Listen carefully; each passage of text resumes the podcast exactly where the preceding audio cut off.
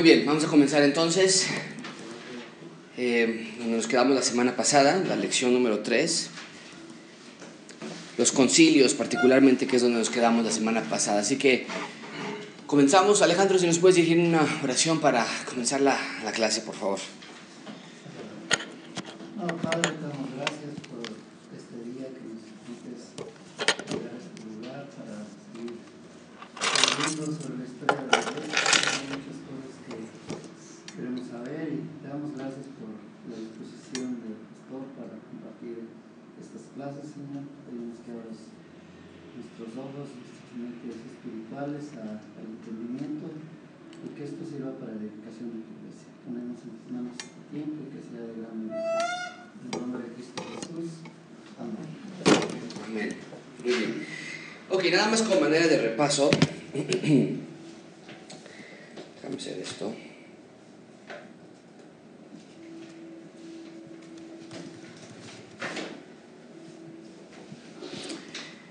Eh, hemos estado viendo ya, eh, la semana pasada hablamos de algunos padres de la iglesia. Este, eh, mencionamos a tres de los más importantes, que es Ambrosio, Ambrosio, Jerónimo y Agustín. Y Agustín para nosotros es uno de los más eh, importantes como padre de la iglesia. Él peleó el pelagianismo, lo hablamos la semana pasada eso. Enseñaba, el pelagianismo enseña que básicamente los seres humanos son buenos y hoy si nos da tiempo vamos a poder hablar más de eso. Su mayor obra de, la mayor obra de Ignacio fue La ciudad de Dios, hablando de Roma y de, y de la ciudad celestial. Eh, y, y hasta ahorita eh, lo que hemos estado viendo, amigos, y yo lo que espero que ustedes puedan ver, es el desarrollo de la iglesia a partir de la partida del Señor Jesucristo. Voy a poner esto acá. Y entonces lo que tenemos nosotros es que en el momento en que el Señor Jesucristo asciende al cielo, se queda aquí lo que nosotros llamaríamos eventualmente cristianos, que al, al principio era más bien una, una, una, manera de burla de seguir al Señor Jesucristo. Pero comienza aquí esto y hemos transcurrido ya, hoy vamos a entrar ya a los años 400 o al quinto siglo más o menos después de Cristo. Y hemos visto como de 120 seguidores o de 12 discípulos, que eran los que estaban el Señor Jesucristo siguiendo, comenzó a haber un incremento absoluto hasta tener a, a la fecha de hoy, después del 312, ¿qué sucedió entre 312 y 313? ¿Alguien se acuerda? Algo muy importante, venían de persecución, venían de, de, tortura, venían de ataques, y en el 312 cambia por completo la perspectiva y la escena de los cristianos. ¿Qué sucede? Se tiene la persecución. Se tiene la persecución con un edicto muy famoso que se llamaba ¿cómo? El edicto de Milán, 312, y que fue llevado a cabo por quién o qué emperador? Constantino. Y eventualmente, un par de emperadores después, se llevó a la máxima expresión con Teodosio I. Ustedes recuerdan esa parte. Bueno, entonces, llegamos a esta primera parte, estos primeros 300, 400 años, y la iglesia ha, ha incrementado en tamaño, en influencia, ya no son perseguidos, ya están siendo parte ahora de los, de los gobiernos, ya están eh, siendo consejeros de los, de, los, de los emperadores y demás. Hoy vamos a entrar entonces a los 400. Ahora, muchísima atención con esto. Eh, a ver, al ver nosotros una unidad en la iglesia, eh, al, al, ver nosotros que no hay diferentes iglesias como tal, sino que, este, déjame borrar todo. Sino que hay solamente una iglesia, ustedes tienen que entender esto. Cuando hay discrepancias en la iglesia, cuando hay intermitencia en la iglesia en cuanto a doctrina, en cuanto a opiniones y demás, lo que se hacía en ese entonces y que se sigue haciendo hoy hasta cierto punto es lo que nosotros llamamos concilios.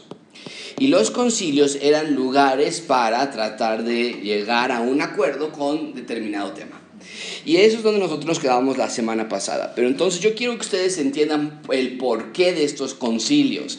De nada sirve que ustedes ahorita empiecen a notar acerca del concilio de Nicea y el de Éfeso y demás, si ustedes no entienden el porqué de los concilios.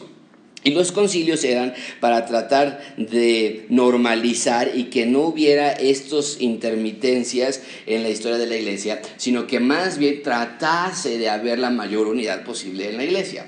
Esto ha sido imposible y eventualmente terminó con el gran, la gran separación en el año 1054, pero ahorita estamos en el año más o menos 400 que vamos a empezar y hasta ahorita van a empezar a haber problemas muy serios en la iglesia que tienen que ser solucionados a través de concilios. Ok, entonces habiendo puesto ya eso como, como eh, este, contexto, déjame ahora sí pasarnos a donde nos quedamos la semana pasada. Número cuatro.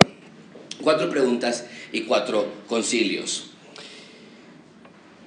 Mucha atención con esto, pongan en sus notas. Una de las maneras más sencillas desde los inicios de tratar de causar unidad en la iglesia era a través de lo que nosotros llamamos credos yo creo que, ¿no? Y nosotros eh, lo dejamos de hacer porque ya las comunidades misionales comenzaron a estudiar los catecismos, pero en Gracia Abundante los domingos, últimos domingos del mes generalmente salíamos con, con algún tipo de credo y dábamos nuestro, nuestro credo acerca de, las, de, la palabra de Dios o de la Trinidad o demás. Eh, pero en ese entonces se ocupaban esas clases de, de oraciones, esa clase de información para homogeneizar y, dar la idea de lo que la iglesia creía. Estos son los credos. Se, protegía el error o se protegía del error, se, afirmaba una fe común entre, entre varios y nosotros tenemos que el credo más antiguo eh, y el más eminente de los que nosotros tenemos es el credo de los apóstoles.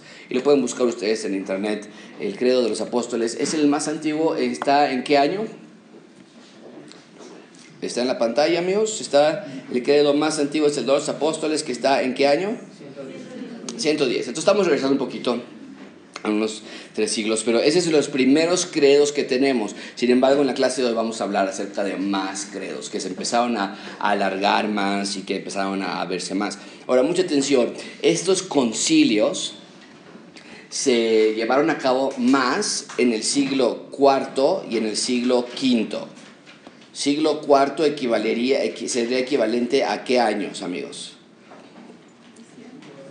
Del, ok, del 300 al 399 y del siglo V sería del 400 al 499, ok, eso es esta cantidad de años. Entonces, de los 300 a los 500, estos dos siglos ocuparon la, la mayor cantidad de concilios que nosotros podemos ver y era para de, eh, responder a problemas teológicos, a problemas políticos eh, y, los problemas. Aquí comenzamos a ver en, esta, en estos eh, eventos, comenzamos a ver la, la, unidad y lo vamos a hablar un poquito más al respecto, pero comenzamos a ver más la, la sinergia que hay entre el Estado y la Iglesia. Nosotros ya pusimos nuestra posición que nosotros no creemos que el Estado debe tener nada que ver con la Iglesia.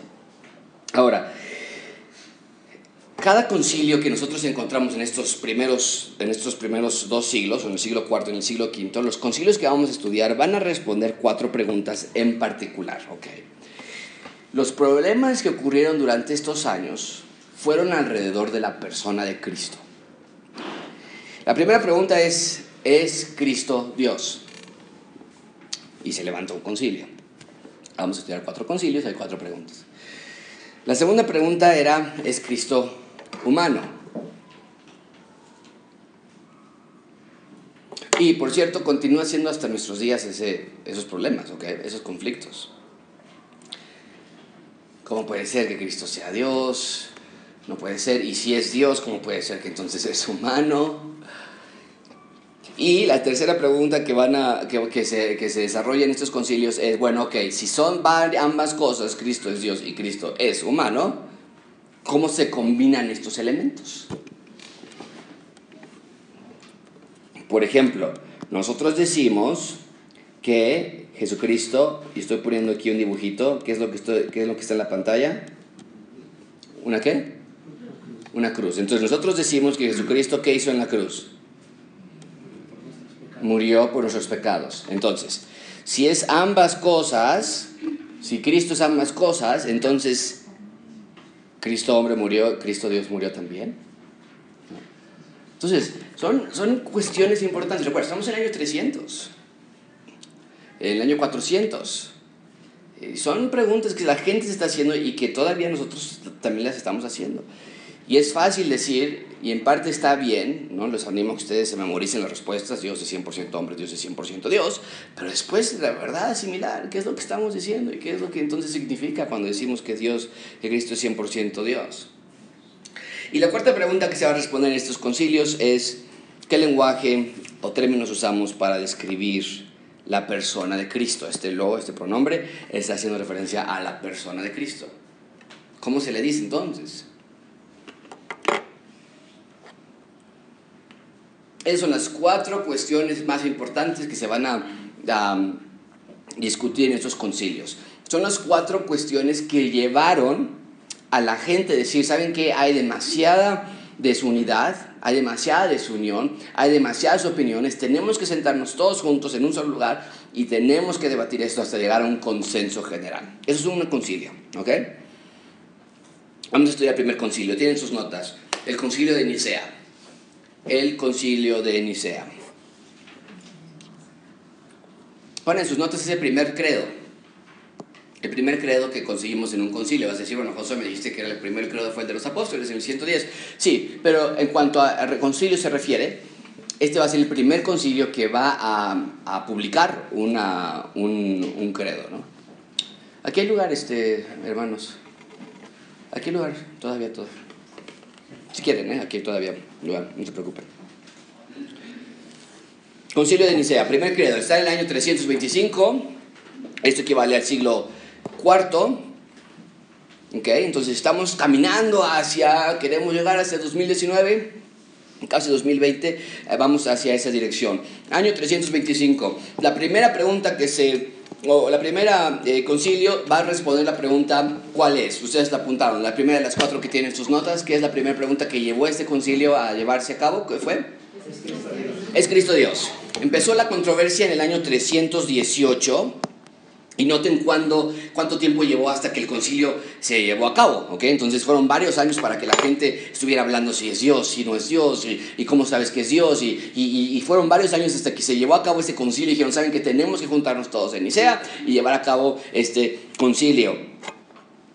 Eh, este concilio se llevó a cabo porque en Alejandría, esta es una ciudad en el norte de, Egipto, en África, Alejandría, pongan sus notas, ya no me cabe aquí en mi espacio, pero es Alejandría, ahí estalló esta disputa. ¿Cuál disputa? ¿Cristo es Dios o no? Alejandría. ¿En qué año? 318, 325, no saben con la finta, fue la, con el concilio. 318, ¿en qué ciudad? Alejandría, se estalló la disputa de qué? Desde Cristo es Dios, ¿ok? Muy bien. Quiero que me siga, quiero que estén, porque si no después se empieza a confundir un poquito más. En, Alejandría eh, salió un hombre que se llamaba Arrio. Eh, este hombre se llamaba Arrio eh, así como se escucha A R I O. Y este hombre causó muchísimos problemas. Era un hombre que estaba altamente influenciado por Platón y lo que lo que Arrio planteó era que Jesús había sido creado, no era un Dios, no era una segunda persona de la Trinidad, entonces no creía en la Trinidad. Eh, había sido creado, no existía eternamente Jesús, y por lo tanto, al haber sido creado y al no existir eternamente, no podía ser Dios como Dios Padre, por lo menos no como Dios Padre. Y aquí hay muchísima relevancia en cuanto a cómo se califica a Jesucristo. No, es un buen hombre, es, un, es, un, es una eminencia, es, una, es un iluminado, pero siempre con mucho cuidado de no decir que Él es Dios. Y esta ideología nace en el siglo IV, 318, en Alejandría, con este sacerdote llamado Arrio. Entonces, el obispo de la ciudad de Alejandría, que se llamaba Alejandro, Ok, entonces aquí lo voy a poner. Alejandro era el obispo, el pastor de la ciudad de Alejandría. Recuerda que no había eh, las iglesias como hoy día, que tenemos iglesia bautista, gracia abundante, iglesia bautista, no sé qué de allá o de X. Allá eran por ciudades. Entonces el obispo de la ciudad, el pastor de la ciudad de Alejandría, él dice, claro que no, no es así. Su diácono eh, se llamaba Atanasio, lo voy a poner aquí en la pantalla porque ahorita vamos a estudiar más de él. Si C.S. Luis incluso va a decir algunas cosas de ellos. Atanasio era su diácono, Alejandro, Atanasio, ambos servían en la iglesia de Alejandría Y entonces Atanasio dice, esto no puede ser así, ellos enseñan la Trinidad, ellos enseñan la encarnación, y en el año 321, unos cuantos años antes de que se llevase a cabo el concilio en Nicea, eh, se llevó a cabo un sínodo en Alejandría, una pequeña reunión regional, es lo que es un sínodo, y entonces allí se condenó la doctrina de Arrio como hereje, y eh, se pensó que con eso se iba a acabar el problema. Localmente, ¿no? En, Alejandría, dijeron, ¿sabes qué? Arrio está enseñando herejía, se acaba el problema, ya no hay más, pero no es cierto. Empeoró el problema, Arrio tenía una, una personalidad carismática, tenía una facilidad de, hablar, y entonces eh, logró ganar a varios adeptos a esta ideología. ¿Cuál ideología? De que Cristo, ¿qué es lo que estaba planteando eh, Arrio? ¿Qué es lo que planteaba? ¿Que Jesús qué? Había sido creado, no era Dios y eh, no, era, no tenía su, su eh, esencia divina. Entonces eh, se, empeoró la, la, situación y entonces... al ver la dificultad que había, ahora sí el emperador llama un concilio en el 325, llama en Nicea a todo el imperio, que todos los líderes religiosos del imperio llegaran al noroeste de Asia Menor, que es donde está Nicea, para decidir el asunto. Y en ese momento Constantino era el emperador todavía, y él estaba, él llegó a este concilio, mucha atención con esto, él llegó a este concilio familiarizado y eh, simpatizante de la causa de Arrio. Eh, y, él creía en eso también. Recuerden, dijimos que Constantino siempre ha sido una figura difícil de entender. Realmente yo personalmente no creo que él realmente fue un verdadero creyente. Hay algunas cosas que nos indican de que sí, pero él siempre buscaba el beneficio político, como, como este como eh, buen político, como emperador que era él. Pero entonces Alejandro y Atanasio, que eran los que estaban defendiendo la causa, venían desde Alejandría a defender a Nicea la causa de que Jesucristo sí era Dios. Ellos persuasivamente defendieron la Trinidad y lograron convencer a todo el concilio, casi todo el concilio, y al emperador de que Jesucristo era la segunda persona de la Trinidad y entonces Arrio fue excomulgado de la iglesia y el concilio adoptó un credo, el credo de Nicea. Y en ese credo, muchísima atención, es donde se eh, formaliza la posición de la iglesia de que Jesucristo es divino, de que Jesucristo es la segunda persona de la Trinidad, de, eso es lo que nosotros entendemos como una declaración ortodoxa de la creencia cristiana. Y entonces, eh, revisando cómo es que Atanasio fundamentó esta, esta posición, es algo muy importante que tú tienes que entender, Alejandro y Atanasio, cuando alguien te pregunta a ti, y a, ver, aquí nada más que déjame abrirlo antes de, de incluso nosotros hablar del tema, si alguien te preguntara a ti, ¿cómo puedes comprobar que Jesucristo es Dios? Específicamente cuando alguien te dice, por ejemplo, en constantes, estamos en Marcos eh, estudiando y sale muchísimo esto, que Dios es el Hijo de, que Jesucristo es el Hijo de Dios. O que yo no hablo lo que yo quiero hablar, sino nada más hablo lo que el Padre me dio. O que no se haga mi voluntad, sino la tuya. ¿Cómo podríamos defender nosotros? Si alguien te preguntara a ti, ¿qué es lo que generalmente respondes para hablar de que Jesucristo realmente es Dios? ¿Qué es lo que estaba pasando aquí? Y ahorita vamos a ver cómo lo hicieron ellos, Atanasio el diácono y Alejandro el obispo. Pero quisiera ver de ustedes, ¿cómo, cómo, cómo ustedes podrían defender o explicar o, sugerir que Jesucristo en efecto es Dios? ¿Okay? ¿Alguien? Y si no, vamos por, por, por, cada uno de nosotros a ver si nos ocurre algo, ¿no? Más fácil. Ok. ¿Quién quiere ser voluntario? ¿Ok, Cristian? Bueno, yo podría decir que vino a obedecer todo lo que, eh, lo que querías eh, que el hombre hiciera, ¿no? Ok. No hacer, eh, cumplir todo, ¿no? Para, para él mismo, ¿no? A mostrar cómo debe ser. Ok, vino a cumplir la ley, ok, bien. Pero volvemos a ver una pregunta, ¿cómo compruebas que Jesús es Dios? Y la pregunta que Arrio decía, o el argumento que Arrio decía es que piénsenlo, ¿cómo puede ser Dios si va a morir? ¿No? Sería totalmente y son cuestiones muy válidas, ¿ok? No podemos nada más decir, ay, pues no, pues es Dios 100% Dios, 100% hombre. ¿Alguien más? ¿Cómo pueden defender ustedes? Sí, Columba. dice que desde el principio era eterno y era... Ok, entonces eso, eso es donde entramos ya en la escritura, que déjame decirte, así fue como, como Atanasio y, y, y este, Alejandro defendían su posición con la escritura. Y es como nosotros lo debemos hacer, ¿no? Entonces, hablando de esa parte de la escritura, ¿qué más podemos sacar de las escrituras que defiendan la doctrina de que Jesús es Dios? ¿Alguien más? Sí, este, En Isaías 6 me parece ser que dice que un hijo nos es nacido y será llamado Dios fuerte, haciendo referencia a Jesús. Exactamente. Muy bien. Ok, este, Lupita, y ahorita vamos con Marco. Este, la palabra dice, mi padre y yo uno somos. Ok, entonces Jesucristo mismo lo dice, ¿no? Eh, sí. Ok, Marco. Cumplimiento de profecías. Cumplimiento de profecías. eh, sí, cumpliendo las dos partes, los dos conceptos que hablamos este domingo, que eran muy importantes de cumplir, eh, que eran dos figuras que todo judío sabía, para los que vinieron el domingo en la mañana. Una era cuál? La figura de del Cordero Pascual, muy bien, gracias Aldo, muy bien. Y la otra era la figura de quién? Ahora sí, del Mesías como tal. Y dijimos que Jesucristo enseña a sus discípulos que el Cordero Pascual y el Mesías son uno. ¿no? Y entonces ellos, eh, tomando lo que tú decías, Marco, ahora sí él puede adjudicarse todo el, cumplimiento de las profecías. ¿Alguien más? ¿Cómo podemos defender más a la persona del Señor Jesucristo como Dios?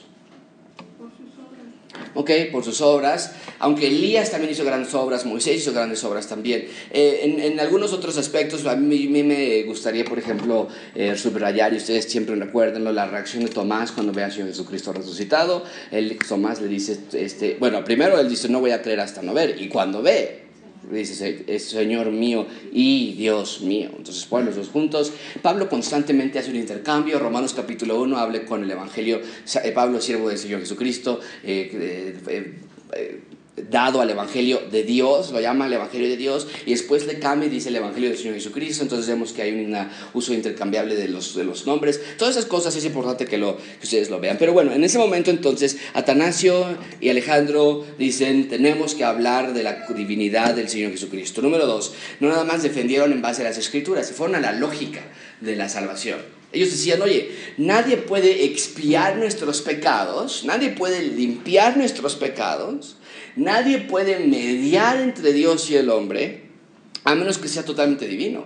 Porque si el Señor Jesucristo no era Dios, entonces era nada más uno como nosotros. Y ni yo, ni tú, y en ese caso, si Jesucristo fuera nada más humano, tampoco Él podría quitarme mis pecados. ¿no? Entonces, por lógica, vamos a ponerlo de esa manera, ellos decían, Jesucristo no puede ser. Y después por la experiencia y el apoyo de muchos cristianos. Como el Señor Jesucristo había ordenado que fueran bautizados todas las personas. Dijeron que fueran bautizados en Él, singular, en el nombre de Dios Padre, de Dios Hijo y Dios Espíritu Santo. Entonces, al, hacer eso, Atanasio y Alejandro decían, bueno, pues todos nuestros bautizos entonces serían inválidos, porque estamos bautizándonos en nombre de una persona que es ser humano. Entonces, la mayoría de los cristianos dijeron, no, no puede ser así. Y en efecto no era así. No nada más eso, el Señor Jesucristo eh, nos dijo o nos sugirió que yo estoy con ustedes hasta el fin del mundo. Entonces habla de una presencia que está con nosotros en esa manera, en ese, eh, en ese tenor. Jesucristo había dicho que todo lo que pidamos en su nombre se nos iba a ser dado. Entonces constantemente estamos hablando al Señor Jesucristo, constantemente estamos hablando en el nombre del Señor Jesucristo. Si Jesucristo nada más es su nombre, entonces estamos, pues no es mejor nombre que cualquiera de nosotros podríamos hacerlo. ¿okay? Entonces, bueno, el punto es que ellos defendieron esta, estas enseñanzas eh, bíblicas acerca de la Trinidad. Eh, eso es lo que C.S. Lewis habla acerca de Atanasio. ¿Recuerden quién es Atanasio? Era el diácono del obispo de Alejandría, que se llamaba ¿cómo? Muy bien, Alejandro, quiero que no se me pierdan. Entonces, C.S. Lewis dice, él defendió a Atanasio, la doctrina de la Trinidad completa e inmaculada cuando parecía que todo el mundo, y mucha atención aquí porque estamos en el siglo IV, civilizado, todo el mundo civilizado pasaba del cristianismo, les estaba empezando a gustar la idea del cristianismo hacia la idea de arrio, una de esas religiones sintéticas sensibles. Esta es la idea como eh, pegajosas, eh, como la popular, que entonces como ahora incluyen entre sus devotos a muchos clérigos altamente cultos. Esto es muy importante, porque hoy tenemos a científicos, tenemos a otros religiosos que dicen, no es cierto, la palabra de Dios no es verdad, y todo el mundo, parece como que nosotros somos los absurdos. Parecería que como nosotros somos los, los analfabetas, los iletrados. Y dice C.S. Luis, desde el siglo III esta pelea ya estaba que lo que parecía risible, lo que era de gracia, parecía algo infantil y chusco decir que Jesucristo es Dios, esas personas se mantuvieron firmes a defender la fe, aun cuando era contrario a lo que la, la versión popular o la mente popular decía que era lo más razonable. Entonces nosotros no vamos por la parte razonable. Escucha lo que un erudito cristiano dijo al respecto de, esa, de, ese, de ese concilio. El llamado de Arrio, a lo que él considera la ¿qué? Lógica. La lógica del monoteísmo, o sea, dice, no podemos creer en tres dioses, Arrio decía nada más, hay un Dios, Arrio se, creía un defensor de Dios, de Dios nada más, decía, no metan al Señor Jesucristo. Y hoy la religión más cercana a, la, a la religión de Arrio es los testigos de Jehová. Muchísimo cuidado.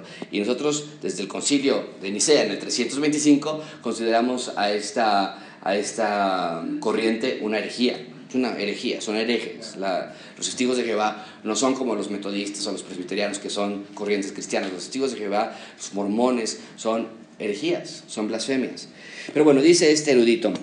El llamado de Arrio a lo que él considera la lógica del monoteísmo ilustra una tendencia recurrente a lo largo de toda la historia cristiana de someter los hechos de la revelación divina. ¿Dónde encontramos la revelación divina?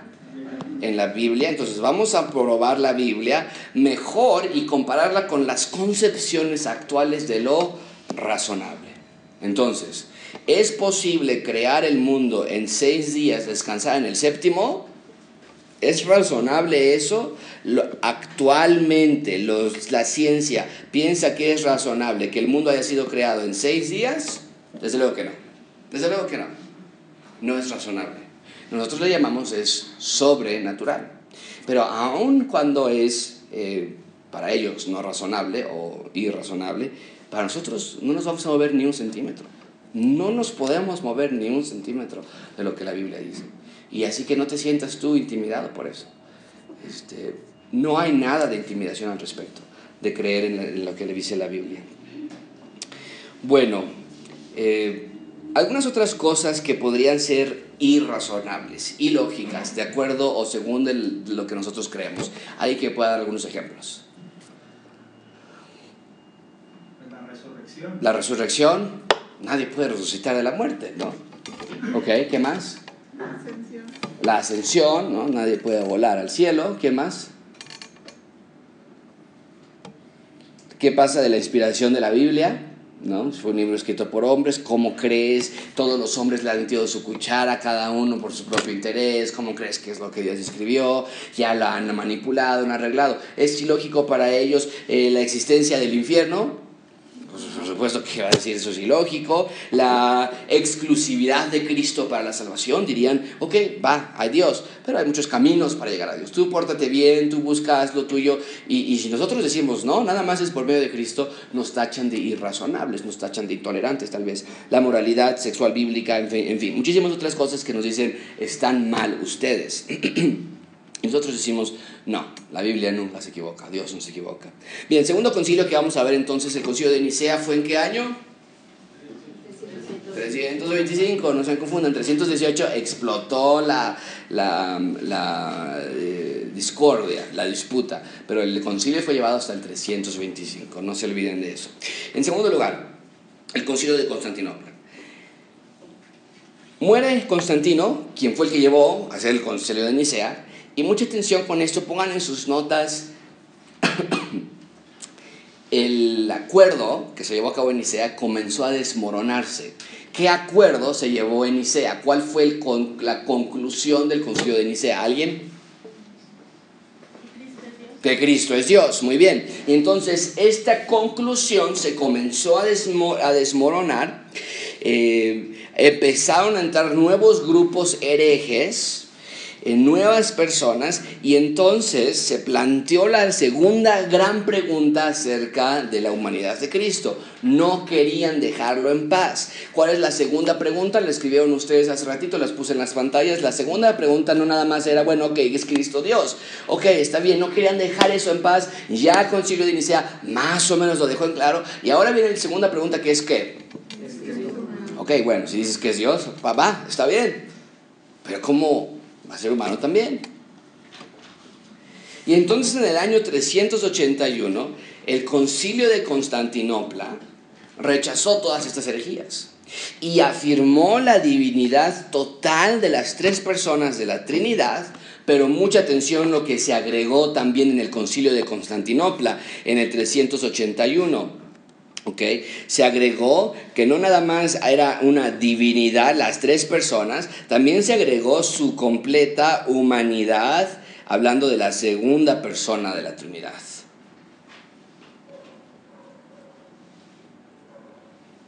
Ahora, mucha atención con esto. Voy a dejar que escriban ahí esa parte. El concilio de Constantinopla afirmó la divinidad y la humanidad de Cristo. Se alteró un poquito el credo de Nicea ah, y lo que tenemos hoy día como el credo de Nicea es la alteración ya incluida con el concilio de Constantinopla en 381. Ahora, mucha atención con esto. El punto de inflexión en la historia cristiana representado por el credo de Nicea fue la elección de la iglesia, y aquí le podríamos agregar iglesia católica, porque es la única iglesia que había, la iglesia universal. El punto de inflexión, vamos a llamarle el volantazo que se dio para llevar nuestra doctrina al, al lado correcto, fue que la iglesia eligió la sabiduría de Dios en lugar de la sabiduría humana. Esto fue en Nicea y se vuelve a, repetir en Constantinopla, en el, el concilio que estamos hablando aquí. Primera Corintios nos dice que la sabiduría del hombre en realidad no es sabiduría. Si tú recuerdas cómo Pablo describe la sabiduría de Dios, dice la sabiduría de Dios es locura para Dios.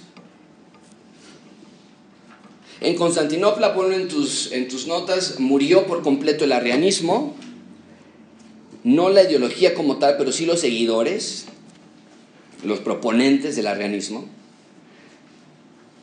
porque aunque se había rechazado ya en Nicea, seguía vivo, seguía. Muchos teólogos habían sido, se habían eh, eh, hecho de amistad con gobernadores, con, con, regentes, y, cuando llegaba un regente que era arrio, del arrianismo, se traía a todos los teólogos arrios. Y cuando llegaba un, regente que, era, que no era arrio, se quitaba a todos los arrios y, los, y los, los declaraba se Había ese constante movimiento hasta el concilio de Constantinopla. ¿En qué año? ¿300 qué?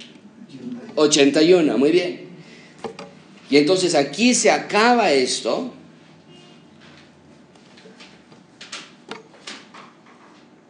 Y en, este, en este concilio también pueden ustedes poner en sus notas, se aborda el tema de la, de la iglesia y el Estado.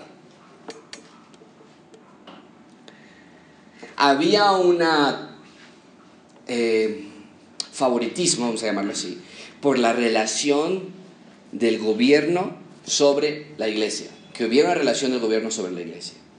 Ellos decían, de la misma manera que Dios gobierna sobre el Hijo, ellos pensaban que obviamente no es así, pero ellos lo, lo razonaban así, el imperio también debe de gobernar sobre la iglesia. Y hasta hoy día, en la monarquía más antigua de Europa, continúa siendo así. ¿Quién es la cabeza de la iglesia anglicana en Europa? ¿Quién es? ¿Elizabeth? La reina Elizabeth II. Es increíble. La cabeza de la iglesia, ellos no tienen papa como tal, pero la cabeza de la iglesia es la cabeza también del Estado monárquico en Inglaterra. Hasta hoy continúa eso. Pero los cristianos ortodoxos tendieron por rechazar esa idea y ellos hablaban de que la iglesia debe tener autonomía y que no podía tener eh, relación con el Estado, especialmente en asuntos espirituales, que los arrios hacían mucho y, de mucho de esto. Llegaba un arrio al, gobierno y empezaban a mover de acuerdo al beneficio económico que les caía a ellos. ¿okay? Bien, tercer concilio. Concilio de, haremos el de Nicea, Constantinopla en el 381 y nos vamos a saltar ahora hasta el año 431 donde está el concilio de Éfeso de Éfeso. Bien, entonces ya que se estableció las dos humanidades de Cristo, eh, perdón, las dos naturalezas de Cristo, Jesús es Dios, Jesús es hombre, eh, nace la tercera pregunta. Ok, Jesús es hombre, Jesús es Dios. Pero, ¿cuál es la tercera pregunta? La tenían ustedes apuntadas hace ratito. ¿Cómo se relacionan estos dos elementos entre sí?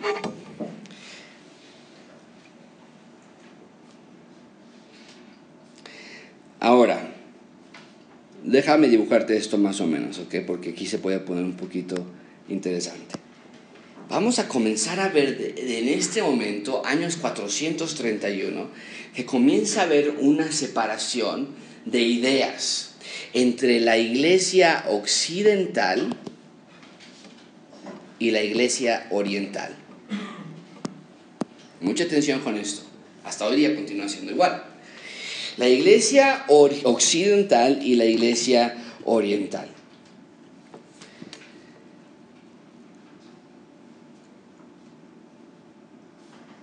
La iglesia occidental, en estos años aproximadamente, comenzó a pelear, los países, los reinos que había en esta parte, comenzaron a pelear los ataques de los bárbaros.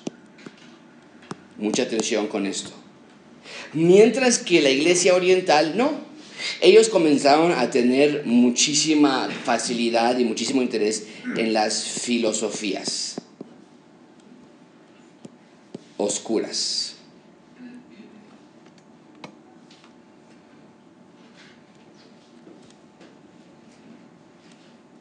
Entonces, quiero que tengan esto. Los occidentales no han tenido tiempo de, de pensar en todas estas cuestiones de la divinidad de Cristo, porque literalmente sus áreas están en guerra, mientras que la, y, y más o menos está así, ¿ok? Europa, eh, déjame ver si le puedo hacer algo. Mm, Aquí está Inglaterra, y por aquí estaría Francia, y España, y Portugal, y tenemos aquí demás, y por aquí tenemos a Italia, y después aquí tenemos un poquito a Grecia, y aquí está Turquía y el norte de África, ¿ok? Y aquí está la otra parte de Europa. Bueno, aquí está entonces Europa, se divide más o menos por donde está Roma, y hoy tenemos el papado que está en qué ciudad, y después tenemos a la iglesia ortodoxa griega, tenemos todavía las dos iglesias vivas, vivas, hasta hoy día, esa es división de iglesia. Pero aquí estaban peleando las batallas europeas por los, con los tribus de los barbáricos o los bárbaros. Y aquí no, aquí había muchísima filosofía eh, obscura. Y entonces, esto es muy importante porque nos da el contexto que les voy a poner ahorita ya en la pantalla, donde nos dice que este concilio es de dos ciudades con desacuerdos intelectuales, con desacuerdos religiosos. El primer grupo en el que llevó a, a tener que llevar, a- que empujó a tener que llevar este concilio, el primer grupo estaba en Antioquía y este grupo enfatizaba la naturaleza humana del Señor Jesucristo y sostenía que sus dos naturalezas eran distintas. Dos naturalezas distintas, bien. Pero el otro grupo que estaba situado en Alejandría, eh, Oriente, ok, aquí pónganle, déjame ponerle aquí también. Oriente, los filósofos, obscuridad y demás. Ellos em- decían que empezó a existir esta enseñanza que sí, había Jesús, era su divinidad, pero que su divinidad era mayor que su humanidad. Y entonces en el año 428, un hombre que se llamaba Nestorio, Nestorio, se convirtió en el obispo de Constantinopla. Y él, estaba, él había sido enseñado con esta, con esta clase de enseñanza de Antioquía, perdón, con la clase de enseñanza de Antioquía que puse hace un momento, en donde había dos naturalezas de Cristo y, y eran divididas y separadas. Y él decía que no podía creer que lo divino, Nestorio, no podía creer que lo divino había nacido o había sido crucificado. De hecho, empezó él con una frase muy importante que él decía, déjame ponerlo aquí en la pantalla, Dios no es un bebé. ¿Por qué? Porque si Cristo realmente murió en su, en su divinidad, significa que cuando resucitó volvió a nacer Dios y tendría tres días de vida, ¿no? Vamos a ponerle cuando Él resucita. No podía ser un bebé. La divinidad de Dios no pudo haber muerto, él decía. Y entonces empezó a haber una gran batalla de pensamientos entre la, entre la idea de los alejandrinos, que reducían la humanidad de Cristo, y la idea de los de Antioquía, que enfatizaba la naturaleza humana de Jesús y que sus dos naturalezas eran distintas. Y entonces en el 431 eh, el emperador convocó al concilio en Éfeso para decir este tema. Eh, no les voy a hacer la historia muy larga, pero el punto es que llegó un grupo, antes que otro grupo, eh, antes de que llegara los de, los de Alejandría, se excomulgaron y cuando llegaron los de Alejandría, ellos excomulgaron a los otros y se hizo todo un desastre alrededor de ese, de ese primer concilio en Éfeso. Y entonces eh, tuvo que haber otro concilio después para tratar de, llevar, de llevar esto a cabo, para tratar de, cerrar esta, este conflicto. Mucha atención con esto. Este, el emperador Teodosio II, que es el que estaba allí eh, como emperador, él buscaba que el concilio de Éfeso afirmara el intercambio dinámico de los dos elementos en la persona de Cristo.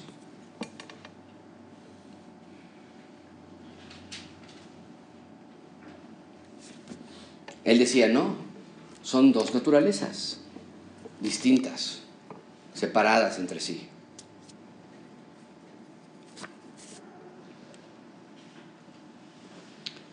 Ese fue el concilio de Éfeso. Pero las cosas no ayudaron mucho, no se solucionó mucho. Y entonces llegamos al concilio de Calcedonia, en el 451. El concilio de Calcedonia reconoce algo muy sencillo, que lo que se acordó en Éfeso fue desordenado, no sabíamos quién es quién, fue todo confuso y entonces no había resolución en realidad en cuanto a la naturaleza del Señor Jesucristo. Aunque sí, en, conclusión se afirmó que Cristo tenía dos naturalezas, aún estaba la última pregunta que tenía que resolverse, ¿no? y que la apuntamos nosotros, que era cómo describimos estas ambas naturalezas.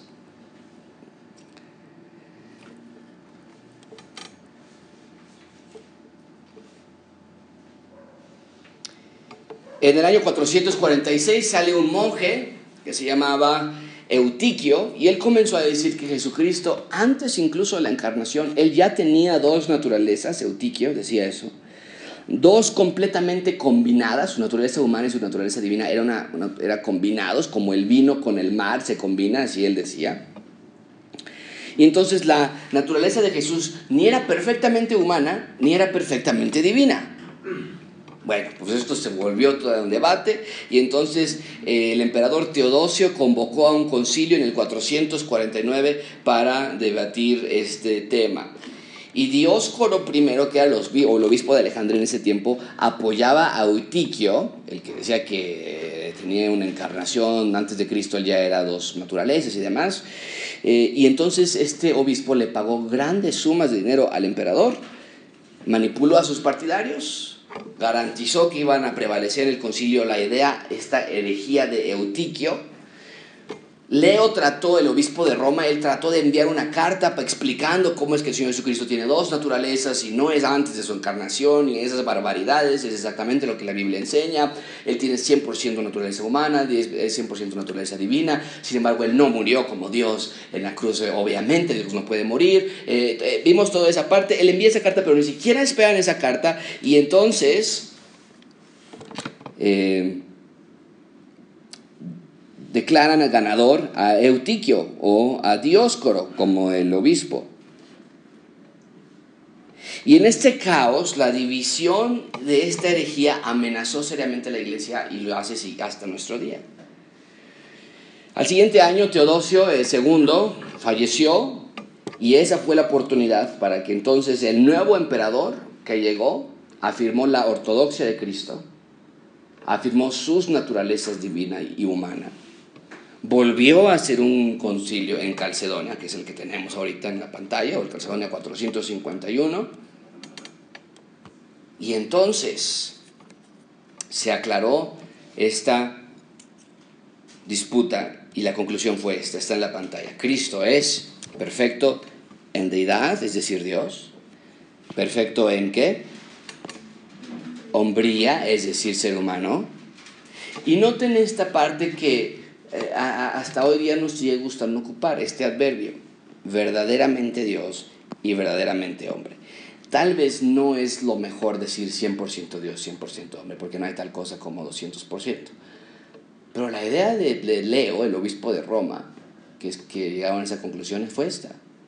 Jesucristo es verdaderamente Dios, verdaderamente hombre.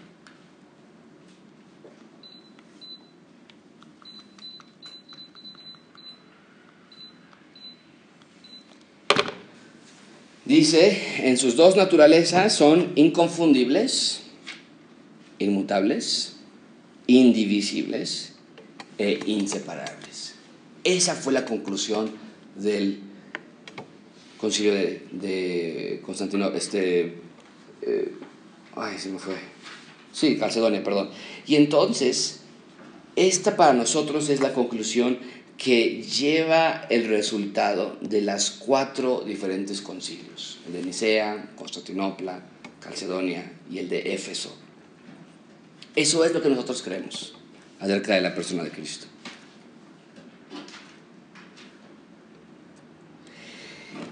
Sin embargo, Calcedonia, el, el concilio de Calcedonia, resistió la tentación de definir con precisión aquello que no se puede definir con precisión. Pablo describe constantemente el Evangelio como un misterio. En realidad, podremos tener todos los concilios que, se pudieran imaginar y no lograríamos definir perfectamente, correctamente, la persona del Señor Jesucristo. No sería, sería imposible.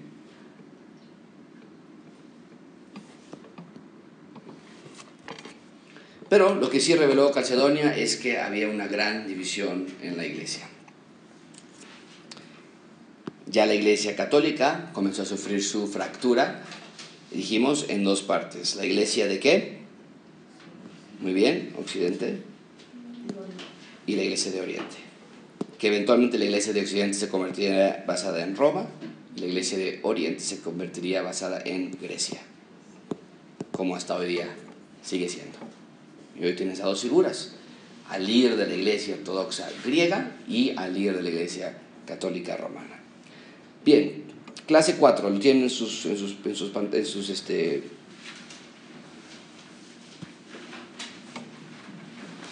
en sus mesas.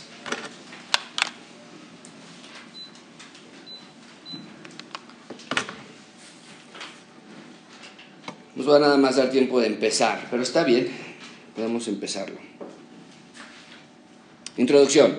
Entonces, hablamos que Constantino legalizó el cristianismo aproximadamente en qué año?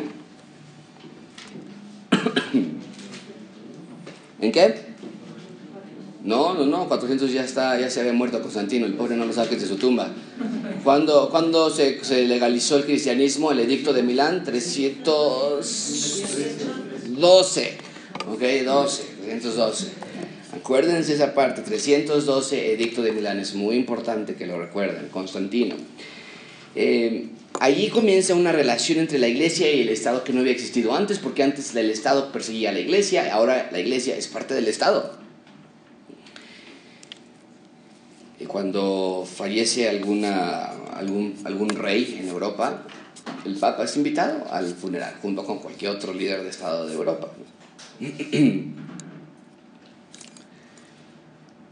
Pero a lo largo de los años entonces se comienza a ver una relación todavía más estrecha entre la iglesia y el mundo y se hace a través de un movimiento que se llama el movimiento monástico,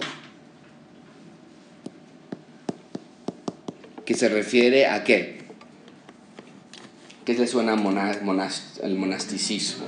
Los monjes. Los monjes. Vamos a comenzar a ver ahora que a partir del 450 en adelante se comienza a hacer algo muy popular.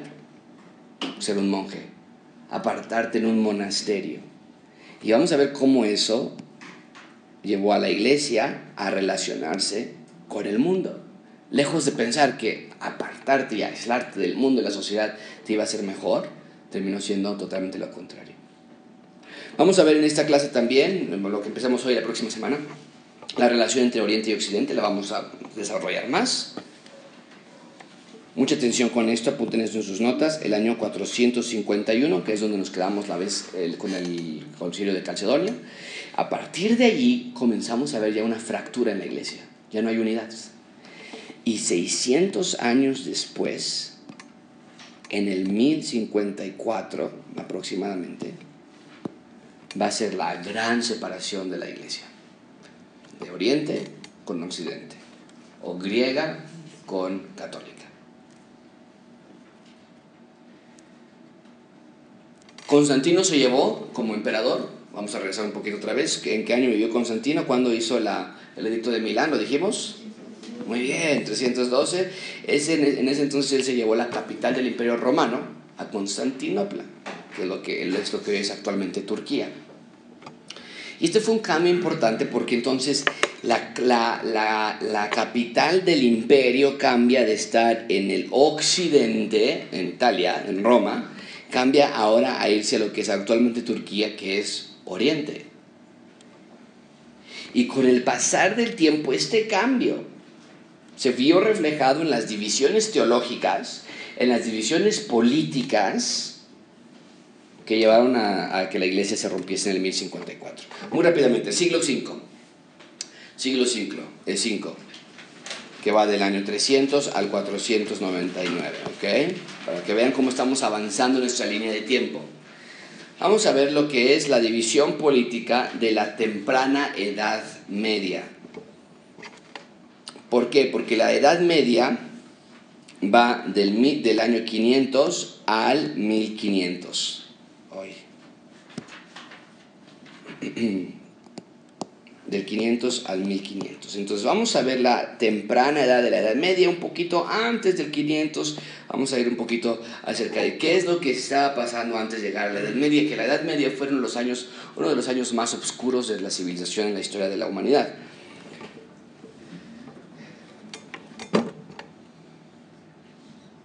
En estos años, en el año 410, Roma es saqueada por los bárbaros. Recuerden, dijimos que los de Occidente están preocupados por los ataques de los bárbaros, los ataques de los unos, los ataques de todas estas tribus que estaban tratando. El imperio romano como tal nunca cayó, se dividió, se fraccionó y se volvió a fraccionar y se volvió a fraccionar. Y hoy tenemos al imperio o, al, reino de los Países Bajos, que le llamamos Holanda, tenemos a Francia, tenemos a todos estos países que eventualmente eran parte de, de Roma, pero que se empezaron a dividir en diferentes reinos. Y por eso hoy tenemos a todas las monarquías europeas, tenemos a un rey en Suecia, tenemos a un rey en Inglaterra, tenemos a un rey en España, y todos son familiares, por cierto, todos son eh, sobrinos, nietos o bisnietos y tataranietos de los mismos reyes de, de Roma. Eh, pero Roma entonces es empezar a atacar, los reinos barbáricos se comienzan a arraigar en lo que era el imperio romano, el desmantelado imperio romano, y al paso del tiempo comienzan a crear estos pequeños reinos a lo largo del occidente. Y entonces ya no hay un poder centralizado en Occidente, era Roma, pero ahora saqueada, y todo los, lo que quedó se empieza a fraccionar todavía más. Mientras que en Oriente dijimos que eh, Constantino se llevó la capital del imperio a qué ciudad? Su nombre es una clave. Constantino se llevó el imperio a qué ciudad? Constantinopla, ¿ok? Que es lo que es actualmente Turquía, se lo lleva para allá y entonces ahí sí se centra el poder. Él es el emperador, Constantinopla se mantiene y esa parte del imperio romano se mantiene un tanto aislada de todas las batallas que estaban ocurriendo en el occidente. Y entonces Occidente está descentralizado, Oriente con Constantinopla está centralizado, está funcionando bien, el imperio romano está muy fuerte en Oriente, muy establecido con Constantino y con sus dinastías, pero en el Occidente se comienza a dividir rápidamente. ¿okay?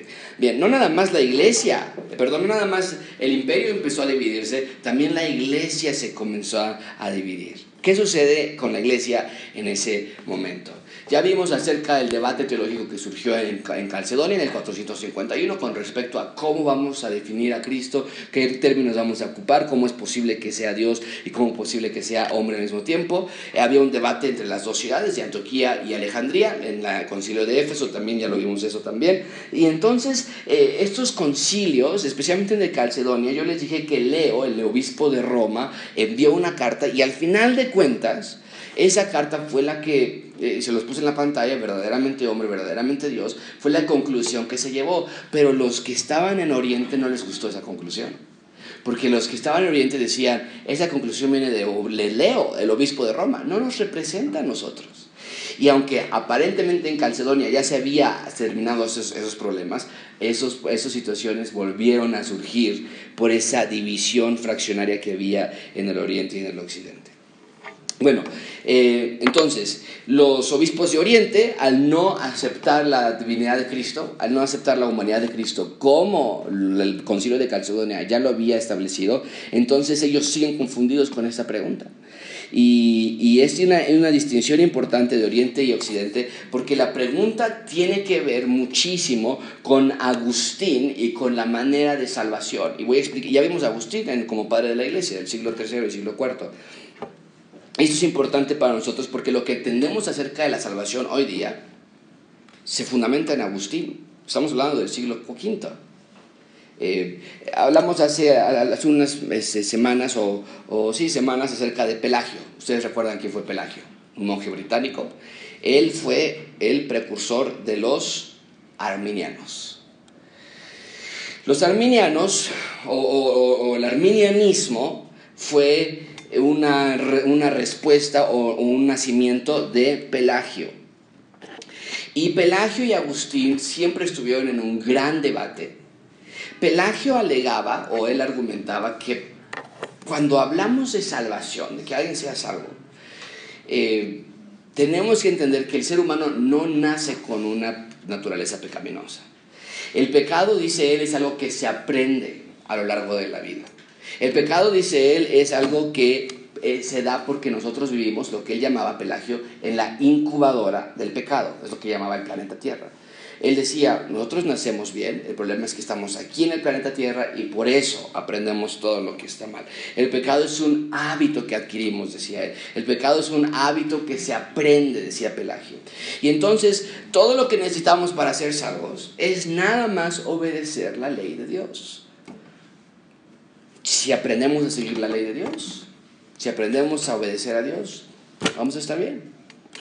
Pero por otro lado tienes a Agustín entonces, que era un obispo de África, de África del Norte, y, y Agustín dice que no es necesario tener que llevar esa lógica, lo único que tienes que hacer es abrir tu Biblia en Romanos 3 y ver que no hay alguien que haga lo bueno, abrir tu Biblia en Mateo 15 que del corazón salen los malos pensamientos, en Juan 8:34 que todo el que hace a pecado esclavo es del pecado, y entonces vas a poder reconocer que nuestra naturaleza es pecaminosa, no es algo que podemos cambiar, no es algo que podemos elegir, dejar de pecar, se necesita más que la ley para poder ser salvos.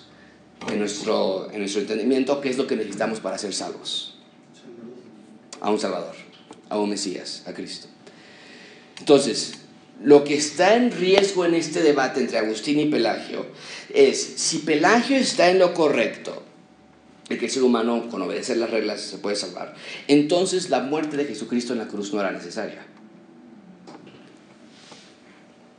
Y Pelagio le enseña eso. Jesús no tuvo que morir en nuestro lugar. Hay una distinción verdaderamente importante y el pelagianismo se declaró una herejía en el año 431. El, el occidente declaró al pelagianismo, pero vamos a ver que aunque se condenó esta ideología, realmente en la práctica, hasta nuestros días, sigue vivo el pelagianismo. Y entonces después de, del pelagianismo se llevó, se, se, se, nació lo que se conoce como el semi-pelagianismo. Es algo un poquito más tenue, pero sigue siendo igual de peligroso. Y el semi-pelagianismo dice, ok, no nacemos buenos, eh, no tenemos que aprender a pecar, eso ya está en nosotros, ok, eso lo aceptan. Está ahí nosotros diríamos, ok, va bien. Pero el semipelagianismo entonces dice, pero nosotros como seres humanos, sí hay cierta capacidad de nosotros dar ese primer paso, acercarnos hacia Dios.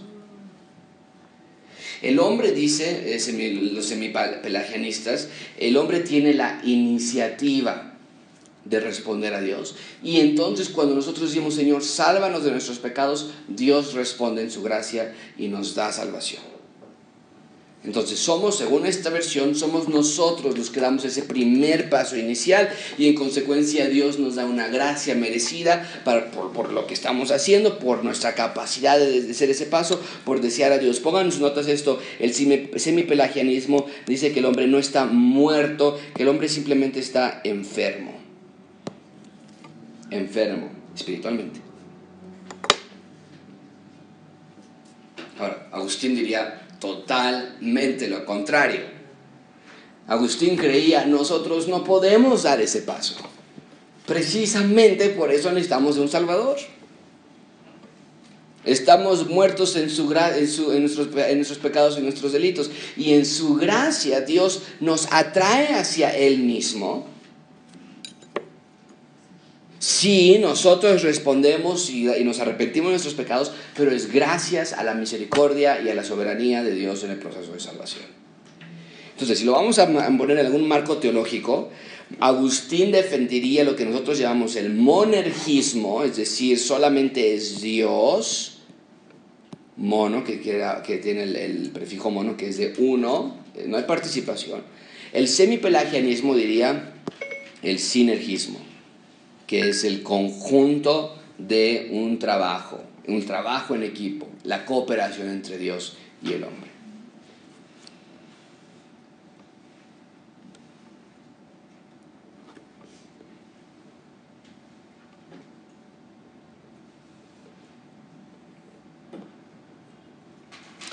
Agustín, diría en el, proceso de salvación, nosotros somos agentes pasivos totalmente pasivos.